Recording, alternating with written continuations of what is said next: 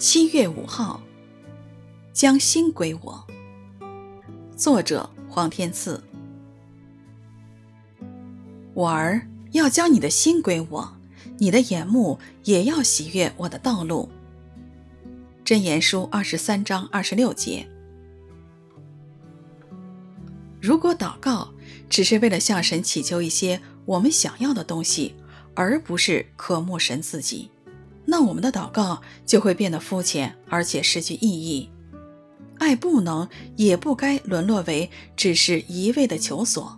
神是我们爱的对象，我们亲近他，首要的原因是我们爱他。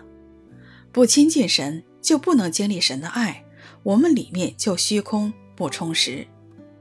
为何把心归向神这样困难呢？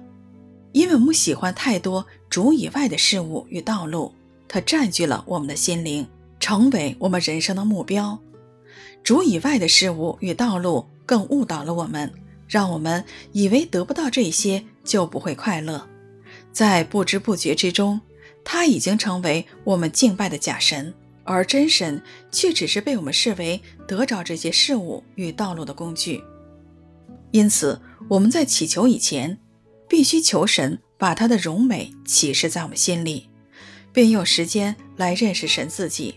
赞美神就是对神荣耀的回应，叫我们注目赐恩的神，而不是神所赐的恩。所以，无论是住在身内，离开身外，我们立了志向，要得主的喜悦。我儿。要将你的心归我，你的眼目也要喜悦我的道路。箴言书二十三章二十六节。